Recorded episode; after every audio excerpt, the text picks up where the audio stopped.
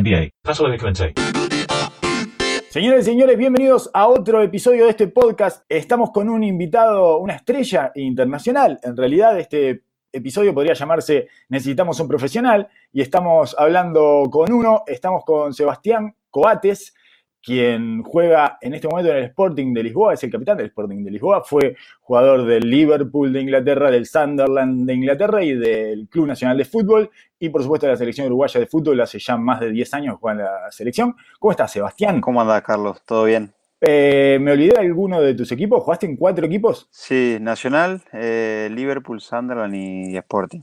Eh, bien, estudiaste. Bien, sí, sos un jugador con pocos equipos igual. No sos de los jugadores que han tenido más equipos. Tenés 29 años, ¿verdad? Sí, 29. Por suerte no soy como el loco Abreu, que ahí se te iba a complicar un, un poco más. Imposible, absolutamente imposible. Es eh, bastante, en realidad es bastante inusual que los jugadores tengan tan pocos equipos. Eh, bueno, pasa lo mismo en la NBA, que es el tema que solemos tratar en este podcast y que, del cual vamos a hablar a continuación. Pasa lo mismo, los jugadores tienen un recambio habitual de equipos. Eh, ¿cómo, cómo, te ubicas en ese mundo en el que cada tanto tenés que armar las valijas y cambiar tu realidad por otra? Sí, eh, eh, a ver, eh, creo que eso es lo más complicado, no, no tanto para mí como jugador, que bueno, que a veces se complica un poco por el tema de adaptación, sino más bien para la familia. El tener cosas básicas, el tener que cambiar el colegio o la escuela de, tus niños, de los hospitales y esas cosas que uno quizás no está tan pendiente en la vida cotidiana o, que se piensa cuando, cuando se cambia de país. Pero bueno, eso es lo más, lo más difícil, buscar casas, eh, autos, etcétera. Eso es lo más, lo más complicado.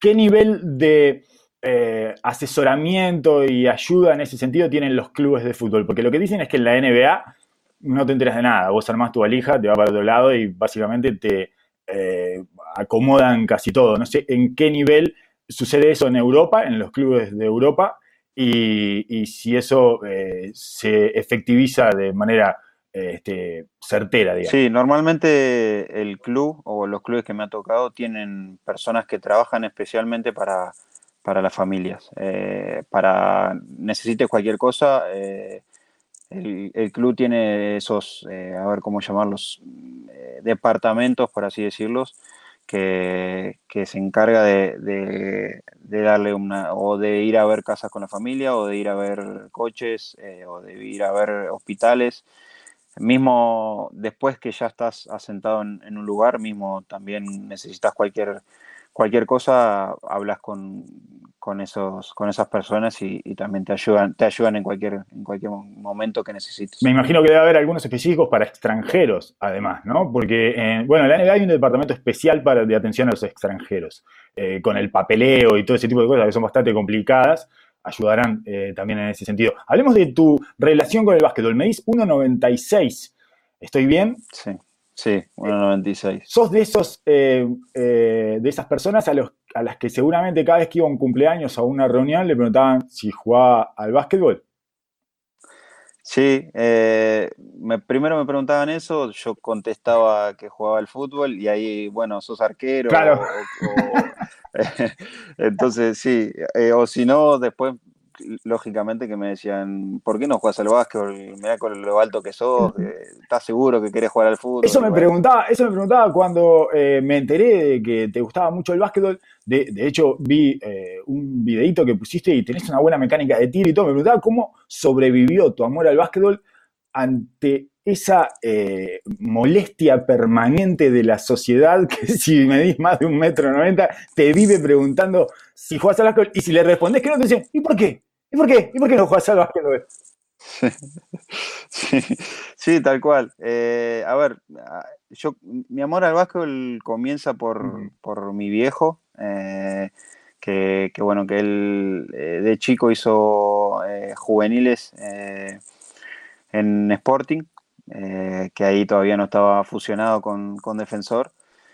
Y, bueno, también mis tíos eh, ah. jugaron, jugaron ahí, eh, ah, en, Mini también, así que, bueno, vengo, sí, vengo de una familia, por parte de padre, vengo de una familia que, le gusta mucho el básquetbol, es creo que le gusta más el básquetbol que el fútbol. Eh, de a poco lo fui convenciendo. Con, sí, sí, sí, sí, horas, horas frente al televisor o en los estadios mirándote jugar, eh, te llevan rápidamente a cambiar de deporte. sí. Sí, sí, igual siempre, digamos, eh, mantuvimos una, a ver, como una cosa familiar de, juntarnos a mirar básquetbol o, mismo a jugar al básquetbol. Yo la última vez que estuve por Uruguay fuimos eh, ahí creo que cerca del Parque Central hay una hay un aro eh, que es para hacer zona y, bueno y jugar y bueno fuimos con mis tíos con mis primos y mi viejo también así que, siempre mantuvimos ese el amor por más el allá de la tortura que recibiste por medir más de 1,90 y, no practicar básquetbol porque parece una obligación para las personas eh, que son altas sobre todo acá, además en Uruguay, que no abundan los tipos altos. Sí, creo que también eh, en base a esa tortura, también quise saber más del básquetbol. Para, dar también respuesta en caso que no me pregunten. también lo jugué de chico, pero, pero bueno, siempre, siempre estuve un poco ligado eh, por parte de la familia también. ¿Te eh, reconoces algunas ventajas o pequeños piques corporales, físicos que tengas gracias al básquetbol en el desarrollo de tu tarea como profesional del fútbol? Sí, eh, creo que la, la, más que la cosa más reconocida es el doble ritmo eh, por el hecho del tiempo que eh, cuando la pelota viene y para cabecear, esa es, es esencial cuando tienen que hacer los dos pasos para hacer la bandeja, ese doble ritmo. Sirve esa coordinación. Sirve, sirve, sí. Este, y después algunos eh, también bloqueos o que se usa mucho en las pelotas quietas también en el fútbol. Eso normalmente me lo hacían a mí los bloqueos, porque bueno, yo tenía que ir a cabecear la pelota, pero, más de una vez hice un par de bloqueos que, bueno, también eso desde el básquetbol. Y cortinas, eh, también me imagino, screens este, o picks o lo que sea. A veces en el fútbol, en los centros se ven cortinas, no es lo más habitual. ¿Por qué pensás que no se usa tanto? Eh, y de manera tan como tan explícita, porque reglamentariamente en realidad me parece que se puede o no. Eh, se puede si, si no es tan, eh, si no se nota tanto, claro, si no se nota tanto. Este, normalmente. Bien, vos no te podés parar adelante de un tipo y ponerle el pecho para que choque el defensa contra vos, eso no. normalmente te paras al costado del tipo y, te quedas parado, digamos, cosa que si pasa algo, él chocó contra vos. Eh, vos no podés ir hacia el jugador como se ve muchas veces en el En, en términos.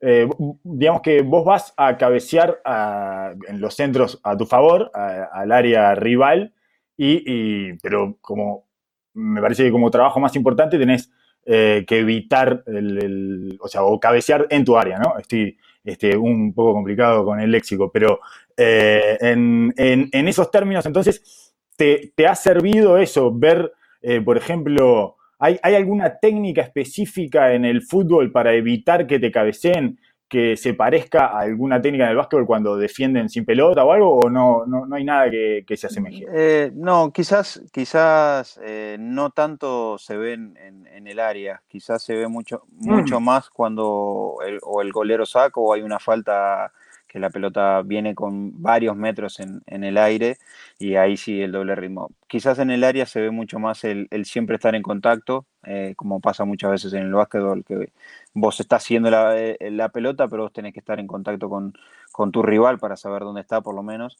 Y, bueno, eso sí se puede ver mucho, quizás mucho más en el área que, ah. en, la cancha, por así decirlo. Perfecto. Sí, eh, sí, las dimensiones de la cancha son, son gigantescas, lo que pasa, son, están, están muy lejos. En algún momento eh, no, ves a los delanteros, o sea, ¿cuánto hay que hay? ¿Como 70 metros entre, entre un defensa y un delantero? Sí, a veces se complica para ver algún gol o alguna mano o algo de atrás se complica.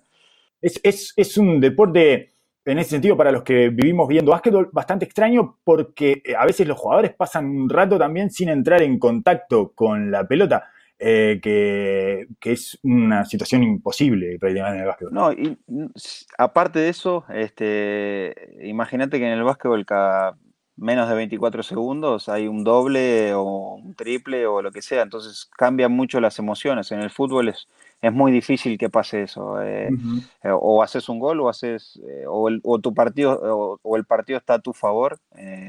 pero en el básquetbol en, en, un cuarto puede cambiar radicalmente todo. Entonces es un deporte quizás para, para ir a verlo es un deporte mucho más emotivo el básquetbol. Eso era lo que estaba esperando que dijeras, sí, eso era lo que, lo que queríamos que, dijeras. Ya está, con esta declaración me parece que podemos...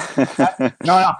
Eh, te pregunto acerca del aro que tenés en tu casa. ¿Tenés un aro en el fondo de tu casa? ¿Solés eh, tirar y, o sea, lo haces eh, cotidianamente? Sí. ¿O lo tenés para tus hijos? No, no, no. suelo... Para vos.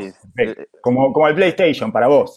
Eh, sí, de, a poco, de a poco mis hijos me van, me van sacando privilegios, pero, pero no, el aro todavía se mantiene, se mantiene para mí. Y, digamos que este, tenés una mecánica de tiro bastante aceitada, porque por ejemplo, yo he visto tirar a jugadores de fútbol y, los he visto invocar. Eh, ¿Viste, ¿Viste tirar a Cavani? Sí, lo vi. Esa que invocó como siete seguidas. Lo vi, lo vi tira muy mal, pero la mete, ah, digamos, ¿no?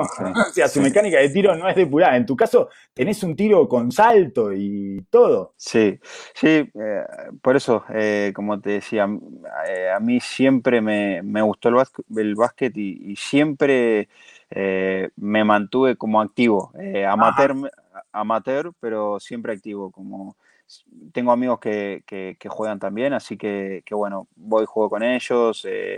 Eh, mismo, mismo acá en casa, también en Montevideo yo tengo, tengo un aro, así que a veces me pongo a hacer gimnasio y me pongo a tirar el aro. Eh, después sale algún mano a mano con mi viejo cuando viene, pero, bueno, ya ahora sí, físicamente, antes, antes era más, eh, más difícil, ahora físicamente ya lo paso por arriba. Claro, está más para jugar a tirar de diferentes lugares que a jugar uno contra uno. ¿En qué, en qué, qué tipo de jugador cuando en tus fantasías de escapismo hacia el básquetbol, ¿no? Todos tenemos fantasías de escapismo de nuestro trabajo hacia otro lugar. Eh, cuando te imaginas como jugador de básquetbol, ¿qué tipo de jugador sos? Eh, bueno, eh, ¿sos tirador?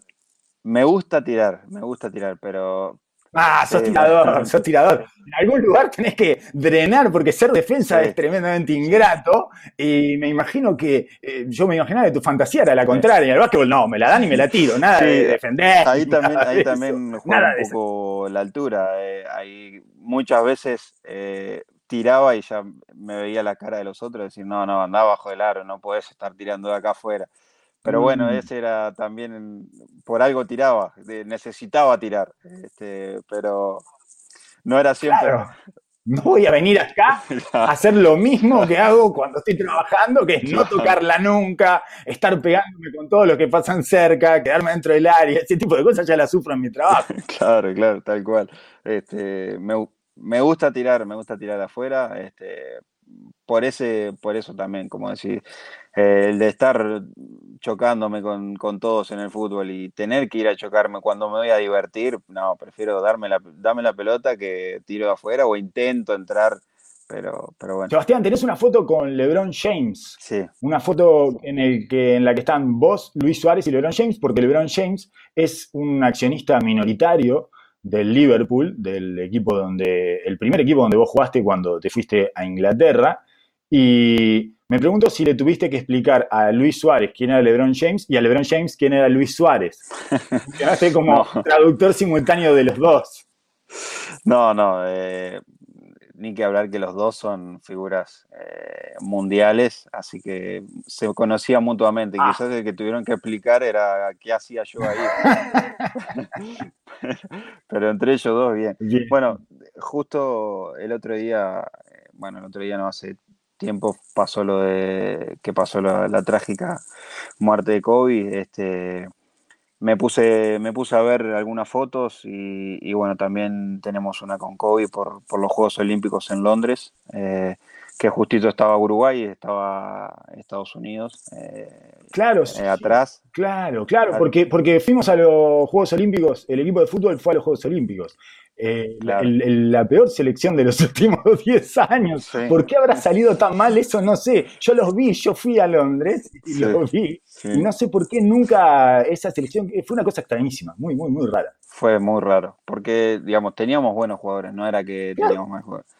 Y, bueno, no funcionó. Eh, hay cosas que a veces funcionan y otras que no, y bueno, esa fue una de las que, de las que no. Pero pero bueno, la experiencia espectacular y, como te decía, nos tocó justo estar adelante de, todos los monstruos que, de la NBA. Creo que estaba también Kevin Durant, eh, habían, habían un par sí, Chris Paul, Chris Paul, Harden, eh, sí, estaba Westbrook, estaba, yo no sé si estaba eh, no estaba Kerry, me parece. No, pero, que no. pero sí estaban. el equipo de Londres de 2012 es un equipazo. Es, es, un, es ese que juega la final con España eh, por segunda vez. Eh, digamos, habían jugado ya en Beijing 2008 y vuelven a jugar en 2012. Eh, veamos algún, analicemos o por lo menos tanteemos qué tan adicto a la NBA sos. ¿Tenés NBA League Pass? No, no, no tengo. ¿Y cómo haces para ver partidos? Porque a vos te queda completamente atravesado el horario. Europa es una porquería para consumir la NBA. Sí, Sí, normalmente los partidos eh, acá los pasan, acá en Portugal los pasan, eh, y, los pasan tanto, digamos, veo repeticiones, ah. entonces eh, los pasan en, el, horario que es, que es casi siempre de madrugada, pero después, pero después estás comiendo a la una de la tarde y están pasando el partido. Mirá qué raro, es, extremadamente raro, porque Portugal tampoco es un equipo, un equipo, un país que eh, tenga demasiado interés por el básquet. No, ¿qué pasa? Acá tienen muchos canales eh, de deporte. Entonces tenés eh, quizás el 1 es donde pasan el fútbol, el 2 es donde pasan la liga de, otro lado, y ya el 3 empieza básquet, básquet de, yo qué sé, UFC, el 4 ya es automovilismo, entonces constantemente están pasando. Y después tenés también lo que es el canal de la NBA. Ah, el NBA Channel, está perfecto. Claro. NBA TV. Que ahí también.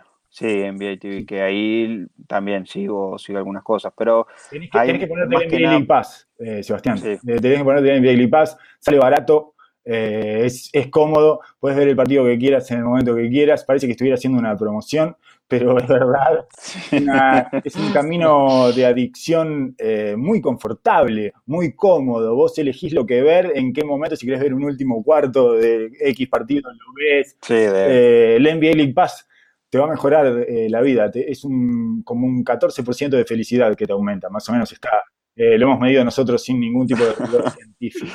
Y en este momento debe ser como un 80, un... Eh, sí, si aguantas Porque, Si aguantás los partidos viejos, sí, te pasan partidos viejos todo el tiempo. Y yo el otro día, por ejemplo, estaba viendo un partido de Oklahoma contra, eran playoffs, Oklahoma contra Memphis, eh, los playoffs en, en, los que Kevin Durant estaba sin Westbrook porque Westbrook se había lesionado en primera ronda.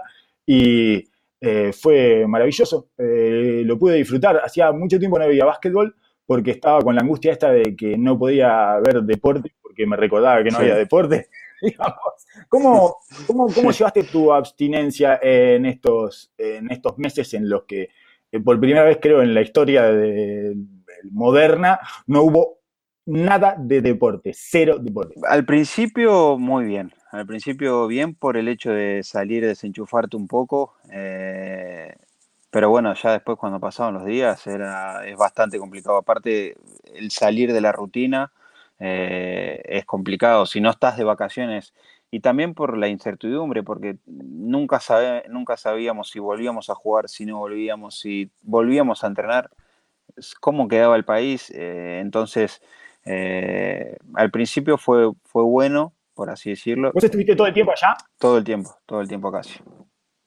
Este, vine bueno, me quedé acá, entrenamos también con el club cada uno en su casa, así que mm, la llevamos un poco también por eso, pero, pero bueno, después sí se hizo un poco duro, aparte eh, también con los nenes es difícil agarrar la, tele, eh, por el hecho que ahora mm. están en casa, entonces eh, los entretenés un poco, pero ya después eh, quieren ver la tele o quieren... O se apaga o la ven ellos, no hay eh, otra opción, no hay una opción. No hay otra opción. Tele apagada o tele prendida para los niños. bueno, ahora correte un poco, que papá también puede tener 11 años mentales y necesita drogarse un poquito con esta pantalla, no existe.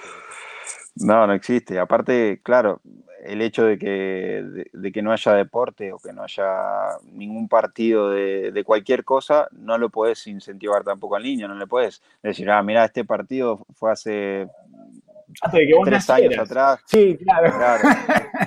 y, te va a decir, pero papá, ya, ya sé cómo sale, ya conozco, ¿viste? No, no tenés eh, eso. Pero, pero bueno, eh, al principio fue, fue bueno para desenchufarse y después se, me complicó. Las últimas novedades acerca de la NBA, cuando nosotros estamos grabando esto, es que podría, cada vez se ve con mayor eh, claridad esa posibilidad, podría haber una burbuja establecida, una burbuja social, por llamarla de alguna manera, establecida dentro de los eh, estudios Disney, eh, de, en realidad no, del Disney World, ¿no? En, Orlando, y que podrían ir todos los equipos para ahí y jugar cuatro o cinco fechas de la temporada regular y después eh, entrar en playoff.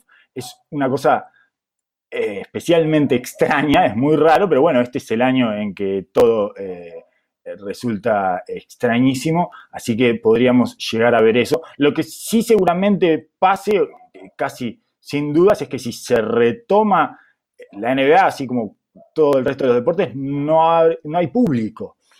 Em, vos ahora, ¿cuándo vuelven ustedes a jugar? ¿Cuándo, volvés, ¿cuándo vuelven en Portugal? El, primer partido está para el 4. 4 de junio. Sí. Eh, no van a tener público, me imagino, obviamente. No, no, tampoco. No, ¿Qué recuerdo tenés en las selecciones juveniles? Ah, vos jugaste partidos, incluso se juegan a veces partidos definitorios sin público, porque estás sin público porque la gente no entra, no porque esté prohibido la entrada del público, sino porque la gente no llega al estadio, porque a veces juegas a primera hora y son cuatro partidos seguidos, entonces la gente no va.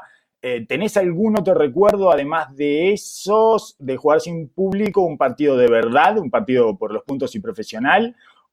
¿Y cuán lejos te queda ese recuerdo? Eh, no, a ver, en primera que me acuerde, no. Eh, no, en, juveniles sí, algunos partidos, por mismo por, problemas, eh, de, tanto sea de, las personas, de gente afuera, de clásicos que quizás...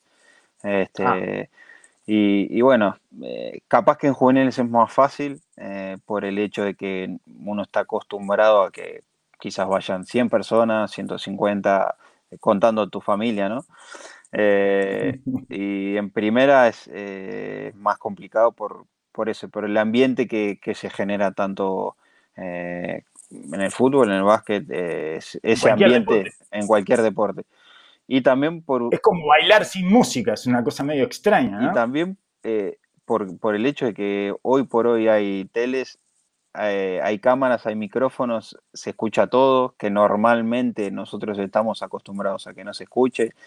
Van a, van a escuchar seguramente alguna puteada, van a escuchar hablándole mal al árbitro, el árbitro contestándote Va a ser lo más divertido que nos llegue en, términos de audio, porque además no, no, no nos vamos a poder eh, escudar en ninguna otra cosa. Fundamentalmente vamos a encontrar como una especie de, sí, de, reality show que no presenciábamos, digamos. Ni hablar, van, van a sacar especulaciones de que hay problema entre tal jugador con otro porque le habló mal, porque y que es normal. Siempre parece que hay problemas entre los deportistas del mismo equipo, porque siempre se hablan mal porque están en una situación exigente y tensa. Claro, tal cual. Entonces, eh, va a ser divertido para el exterior y para nosotros va a ser complicado por, porque nosotros no estamos acostumbrados a, que nos escuchen, por así claro, decirlo. Claro, claro, sí, sí, sí, sí. Ya habían eh, encontrado toda esa forma, además de que no le lean los labios, porque es, terrible, eh, hay como una especie de claro, de pesquisa permanente de lo que se están diciendo los jugadores. En la NBA también pasa eso, que se tapan eh, la boca para hablar. ¿Vos, vos eh, utilizás esa técnica? ¿Hablas con la boca tapada? Eh, sí, muchas veces sí, pero inconscientemente lo haces. porque vos, vos imaginate que, estás hablando con un compañero, no te vas a imaginar de que alguien te está filmando o alguien. Pero el tema es lo que vos le vayas a decir. Si vos lo vas a putear o le vas a decir cualquier cosa, es mejor que nadie sepa que se, o que se entere que le está diciendo cualquier cosa. Por la duda, no es que te estén filmando, que vos estés paranoico porque alguien te va a filmar justito en ese momento. Sí, sí, sí. Eh, pero, pero sí, si inconscientemente lo vas adquiriendo, eh, mismo a veces capaz que en los entrenamientos. no, hay, cámara, no hay nada y ya lo haces inconscientemente. Eh, ¿qué, qué ¿Seguís algún equipo de la NBA en especial, más allá de que ves eh, lo que te provea el canal de la NBA y lo que te provea el canal de cable que mirás ahí en Portugal, pero ¿seguís algún equipo en especial? ¿Te interesa más algún equipo que otro en esta temporada que estaba transcurriendo, o la anterior, o la que fuera, o algún jugador? No, a ver, eh, normalmente eh, no fui hincha quizás nunca de un equipo en particular. Eh, siempre, siempre... Siempre hay uno que te gusta más igual, hay una parte emotiva ahí que es imposible de evitar. Bueno, con, todo el, con todo esto del documental fue un volví a una, un viejo amor, este, más que nada heredado por mis viejos. Vos eras muy chico, vos naciste en el 90, ¿verdad? Claro, claro. Yo, claro, yo los primeros años no eh, que ganaron no me acuerdo. Sí. Pero, pero bueno, en el, el último que gana, eh, sí, me acuerdo perfectamente porque es más, eh, la anécdota que yo tengo de, ese último partido es que yo, lógicamente que eran tardes en Uruguay y yo no los, no los podía ver. a esa edad, a la cama. Ir a, la, a la cama y después a la escuela. Y, bueno, me quedé con esa, bueno, tengo que ver la final, tengo que ver la final, y mi viejo me dijeron, no, no, tenés que ir a dormir, no vas además era en el oeste, en el oeste es más tarde, además. El oeste, sí, sí, los partidos acá en el oeste, en el sur, terminan en Montevideo, terminan a la una y media, dos de la mañana, por ahí, una cosa así. Claro, y me acuerdo, digamos, la anécdota que tengo, que apenas me levanto, mi vieja me levanta para ir a la escuela y, y lo primero que me dice, ganó Chicago, Jordan no sabe lo que fue, se la robó al cartero, así, tal cual. Se la robó cartero la última pelota y, y, y, después de ver, ahora viéndolo, fue, ya lo había visto lógicamente, ¿no? Pero viéndolo fue volver al, al cuento de mi madre espectacular de... Tenías la narración de tu madre al otro día de mañana de lo que había pasado en el partido, es una maravilla. Imagínate yo como, como un boludo diciéndole a mi mujer, pa, pero mi, vieja me dijo esto y mirá lo que pasa y, y contándole emocionado lo que pasaba en el... Tratando de transmitir ese momento de emoción. Sí, mirá, mirá lo que va a pasar ahora. Mi madre me lo contó el otro día. Sí, sí, sí, pasó hace 20 años. Sí, tal cual. No, tiene mucha novedad para mí le emocionaba ver eh, el documental, pero no el cuento que yo le estaba haciendo. Exacto, no tu parte, no tu picture and picture del documental, que era tu relato de tu madre contándotelo el otro día de mañana, que además no tiene mucha épica tampoco, Sebastián. Seamos honestos. No, no. ni hablar, ni hablar. Pero esa imagen de volver a la infancia y volver a ese ese recuerdo es... Eh, en este momento, además, en este momento donde todos estamos sensibles, donde no hay, deporte para drogarse, todo, es un milagro que no haya llorado. Yo creo que, alguna lágrima se me cayó, pero bueno, me, hizo el fuerte, no, no, le, no le demostré a, mi señora, por lo menos no le demostré. No, no, al baño, al baño, directamente al baño. Tenés este, este, y actualmente seguís algún jugador específico, algún jugador que te, eh, que te resulte especialmente eh, encantador, por llamarlo de alguna manera, y cada vez que lo miraste quedás a mirarlo específicamente? O... Eh, no, como, como te decía, no. Tenés tu amistad con Lebron, ¿no? También, o sea, ahí lo tenés que ver, ¿verdad? Porque sos amigo, sí, amigo con el que te sacás fotos habitualmente. Fuiste empleado de él. Lo tengo que bancar, eh, me pagaba, así que lo, tengo que bancar. Claro. Nunca se atrasó en un cheque. Este, no, a ver, sinceramente, eh, bueno, eh, me gustan los momentos de los equipos. Por ejemplo, el que fue lo de los Warriors hace nada, que, que este año fue complicado, fue complicado para ellos. Lógicamente que el año pasado con Toronto también sentís eso de, ojalá que ganen. Eh, eh, Leonard está jugando impresionante, entonces me gusta, me gusta seguir Temporadas, eh, sí, después. Temporada, ¿Tenés algún eh, candidato para esta extrañísima temporada que eh, no sabemos si en algún momento se va a terminar y cómo se va a terminar? No sabemos si va a terminar jugando los muñecos de Disney uno contra otros con camisetas prestadas. yo creo que los favoritos son los, para mí son los Lakers. Los Lakers, bien. por, sí, por, por la batalla de los no Ángeles tanto por es- LeBron, es probablemente sí. entre los Lakers y los Clippers. tanto, sí, tanto por eh, LeBron, pero, pero bueno, también por, por lo que rodea, por el equipo que tienen, que, que me, me parece muy, muy bueno. Pero bueno, como, como alguien dijo siempre, los Los Clippers, Clippers son los Clippers, sí, es gente mala, gente mala que dice ese tipo de cosas, pero o pero capaz que en esta, en esta temporada nuestro eslogan era eh, lo- los Lakers son los Clippers, así que veremos eh, cuál de los dos se impone ante esta, ante esta situación. Eh, tengo algunas, algunas, un- una traducción rápida, a ver si, a ver si funciona o no. ¿Está bien si digo en traducción de básquetbol a fútbol NBA a elite eh, futbolística que Messi es LeBron James y Neymar es Kyrie Irving? Eh, ¿O es eh, cualquier disparate? Porque, te voy a explicar por qué Messi y LeBron James. Me parece Sí. que es un tipo que ha dominado con una consistencia el mundo del fútbol eh, que no hemos visto probablemente durante tanto tiempo y sin ningún resquebrajamiento, ni siquiera físico. Eh, las pocas lesiones me hacen eh, acordar a uno al otro, ¿no? Digamos, esa, esa casi carencia absoluta de lesiones en su carrera y el tiempo, la prolongación que es lo más difícil. Vos ya, ya después de más de 10 años de ser profesional sabrás que lo, lo más complicado es la consistencia, ¿no? Mantenerte en la cima durante tanto tiempo y siendo el alfa de todo el deporte durante tanto tiempo es especialmente complicado. Y lo de Neymar y Kyrie Irving es porque, por su fragilidad física, o sea, lo contrario, tienden a lesionarse, porque son mágicos los dos, porque tienden a, a- a generar eh, cosas eh, estéticas que el resto no consiguen, y porque los dos se independizaron de su macho alfa y le fue mal. sí. No sé si te convencí. Sí, sí, sí. eh, lo que pasa que a mí, eh, capaz que lo que lo que me pasa con tanto con Messi como quizás Cristiano Ronaldo es que yo lo, si bien Messi no le,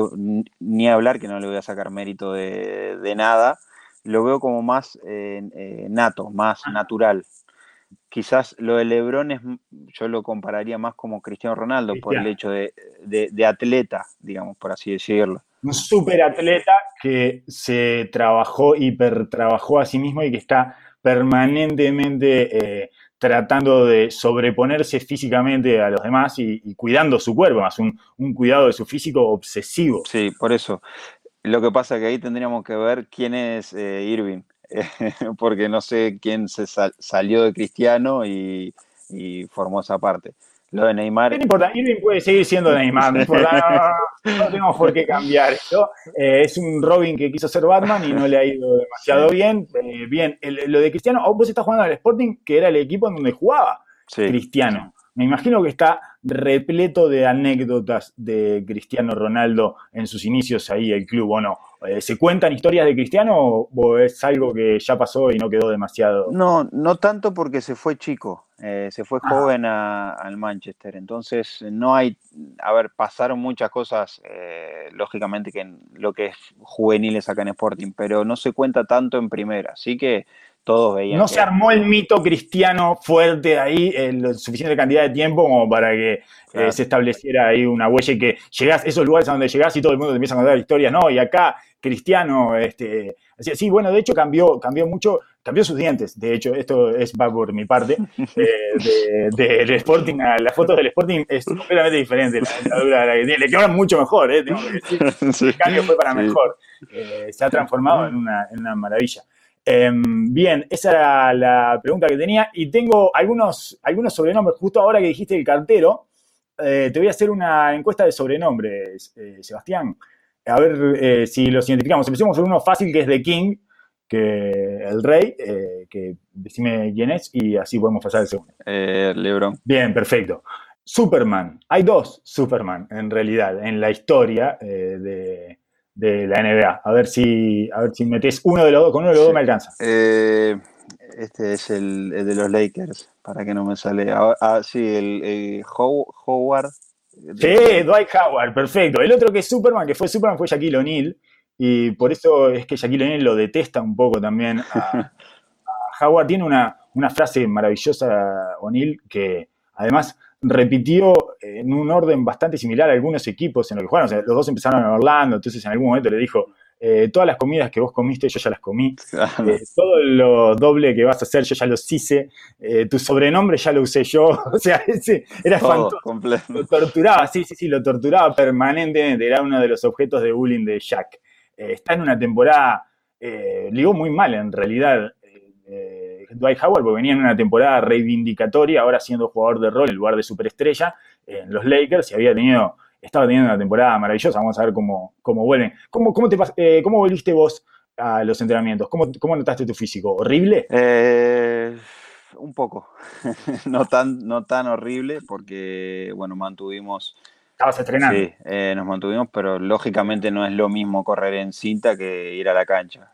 Totalmente. ¿Alguna vez habías estado tanto tiempo sin entrenar colectivamente? No, no, nunca. Eh, a, no ser cuando estuve lesionado, después eh, nunca, así por, por otras causas, digamos, estando bien físicamente, nada, eh, no, nunca.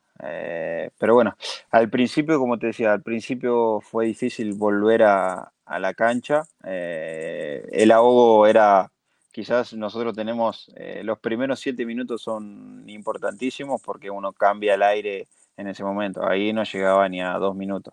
Era el primer minuto ya estaba ahogadísimo y, no, podía recuperar eh, el, cambio de aire, pero bueno, después ya no, no fuimos acostumbrando. ¿Qué tipo de inquietudes te genera volver a la práctica deportiva profesional después de todo este parate y algunas cosas que, se hablan, me imagino que desde el sentido común y con bastante eh, casuística, que es las lesiones, ¿no? La, la posibilidad, porque ahora tienen que salir, tienen que poner la máquina en 150 cuando la tenían en cero, la tuvieron en cero durante dos meses y apenas la empezaron a, preparar y ya la tienen que poner de verdad en estas circunstancias extrañas, además sin el aditivo ese de las tribunas, o sea, toda una, una situación eh, bastante anómala y, me pregunto si eso te genera algún tipo de incertidumbre o, lo tomas como el reinicio de una temporada normal. No, a ver, sí genera incertidumbre, eh, por el hecho también de que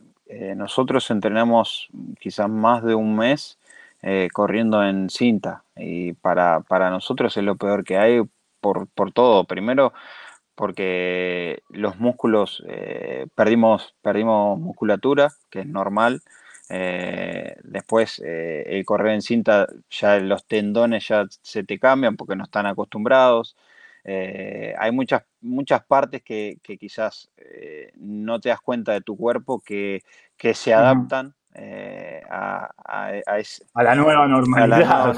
y que después para volverlos a adaptar es muy complicado. Y, si bien tuvimos un tiempo entrenando solos en, cancha también con el, con el club, nunca, nunca va a dejar de existir que, nosotros corrimos en cinta, que, por ejemplo, en mi caso yo me operé de la, de la rodilla en el 2013, 2013-2014, y, bueno, y, hasta ahora no, había tenido ningún dolor y ahora un poco eh, después de la cinta... molestar. Después de la cinta me empezó a molestar, eh, por suerte ahora ya pasó, pero, pero bueno, ese, esos momentos o esos días que, te pasan decís, uy, ahora... Oh, ¿Qué es esto? ¿Qué es esto? ¿Qué estamos haciendo? ¿Qué estamos haciendo con nuestros cuerpos?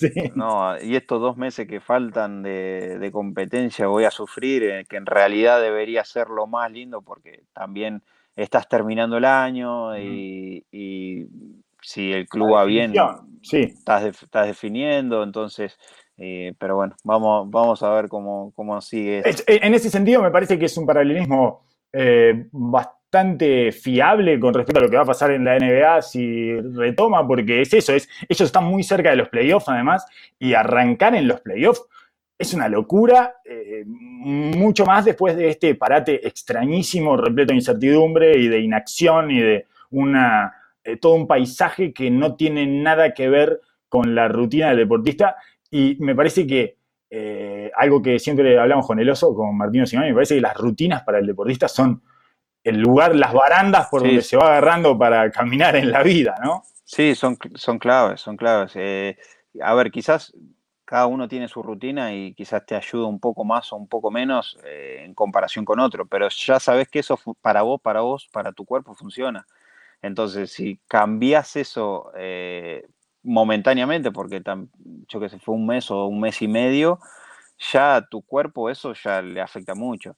Eh, volviendo un poco a lo que era el documental, uno también te das cuenta de como un monstruo como era Jordan, cuando cambia de deporte y se va al béisbol, para volver al básquetbol era totalmente diferente su cuerpo, su físico, y también fue lo que le costó y que después tuvo que hacer una adaptación para de nuevo volver. Eh, eso, es increíble, esa parte es increíble, eso de cambiar de deporte. Eh, ¿No te resulta de las cosas más extrañas que pueda haber para un profesional, para un tipo que, eh, como vos, que se gana la vida cotidianamente, pensar en cambiar de deporte tiene que ser delirante? No solo eso, sino yo creo que a mí me quedó marcada una, frase que creo que es Phil Jackson que le dice que le estás privando a, la gente que vea tu talento.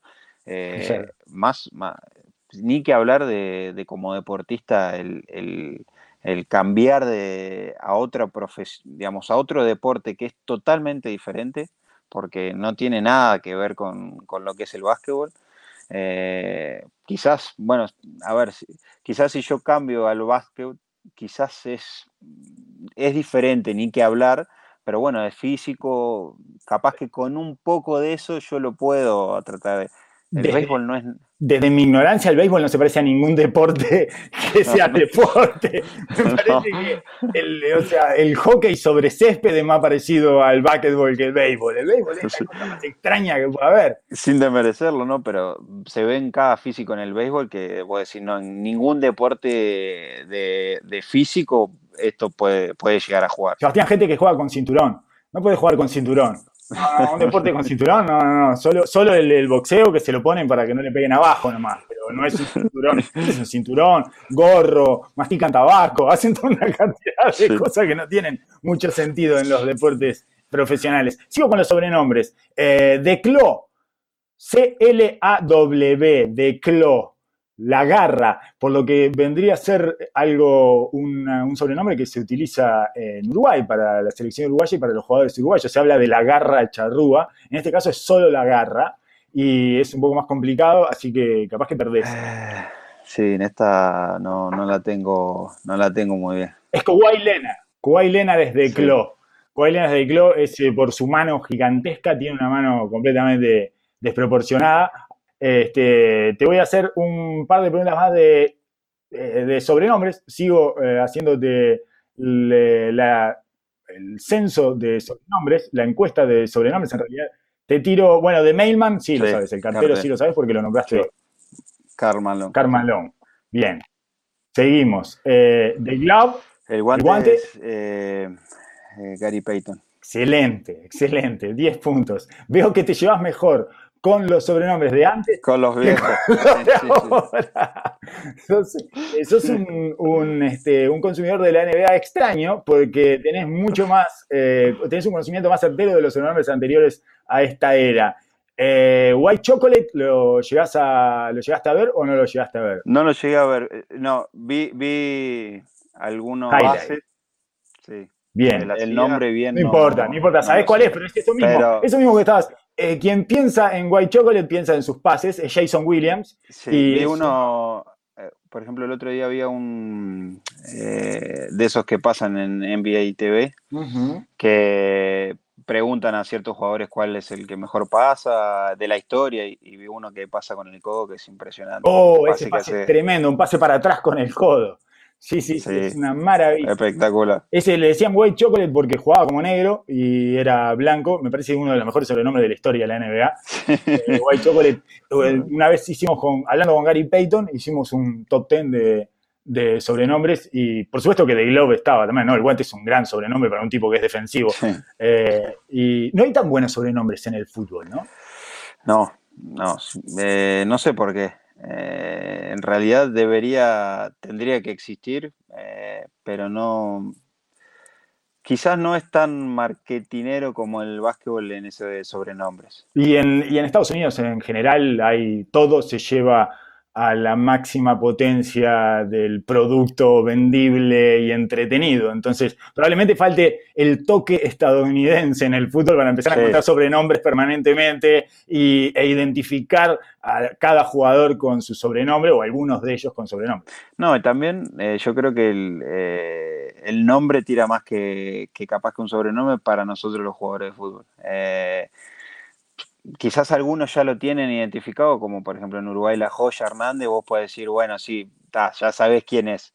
Pero a nivel mundial, no, creo que somos más, capaz que sí, nosotros los uruguayos que le ponemos sobrenombre, pero... Los argentinos, los argentinos tienen muy buenos sobrenombres. Los argentinos Garrafa tienen. Sánchez, por ejemplo, Garrafa me parece un sobrenombre maravilloso para un deportista profesional. Es lo menos parecido a un deportista profesional una Garrafa.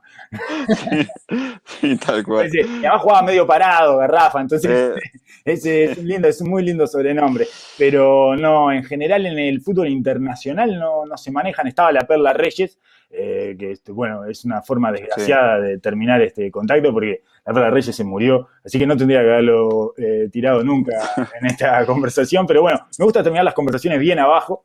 Eh, ¿Tenés algún compañero con el que compartas algún tipo de comentario basquetbolístico? En el fútbol está empezando a, a ¿El fútbol está, está, empezando a ser atravesado por el consumo del básquetbol o no? Porque en el básquetbol empieza a pasar algo raro, en Estados Unidos sobre todo, que es que eh, algunos jugadores miran eh, soccer, que eso es rarísimo. Mira, eh, normalmente las finales eh, me agarra, estos últimos años me agarraron en la selección y normalmente siempre, siempre se ven. es más, he ganado varias apuestas, tanto, por ejemplo, uno de ellos es Palito Pereira, que le he ganado varias apuestas, no me ha pagado nunca, lógicamente, pero, pero bueno.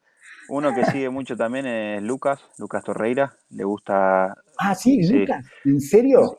Oh, y se expone al chiste fácil. Sí, sí, sí tal cual. Porque es muy chiquitito, Lucas. Tal cual. Menos mal que lo sigue por la tele, porque no, no creo que...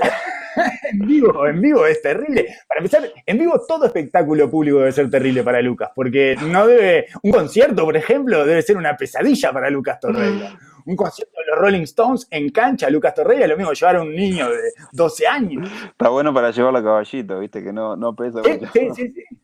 Exactamente. No, pero le, este... le, gusta mucho y bueno, nosotros también, eh, una de las cosas que yo tengo cuando juego al play, si me dejan mis hijos, eh, casi siempre es NBA. No, no me gusta jugar mucho al, al de fútbol. ¿No juegas FIFA? Juego por, por mis amigos, pero, pero soy Menos. más cuando yo estoy solo, por ejemplo, juego NBA, no juego FIFA.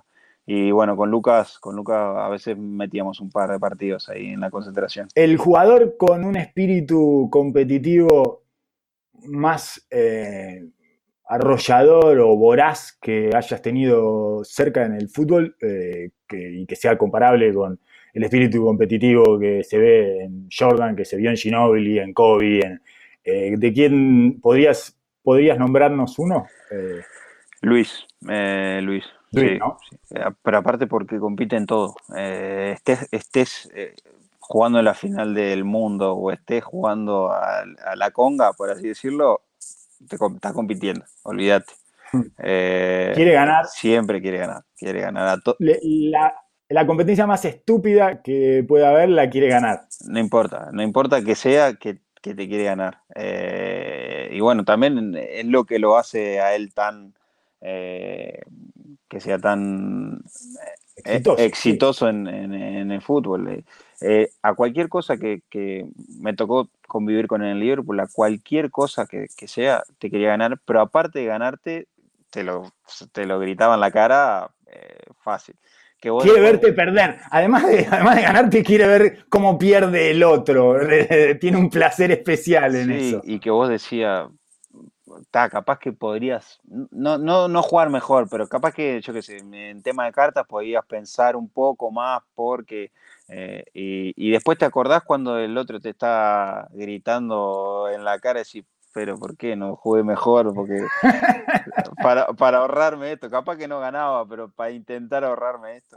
Claro, es un padecimiento, perder con Luis Suárez a cualquier cosa es un padecimiento. A mí sí me eh, era, era mi intuición que ibas a responder eso porque, porque su espíritu competitivo eh, se huele desde muy lejos, desde que ves los... Ustedes tienen como una especie de ritual antes, los, días antes del partido juegan un partido donde nadie juega en su puesto, ¿verdad? En la selección.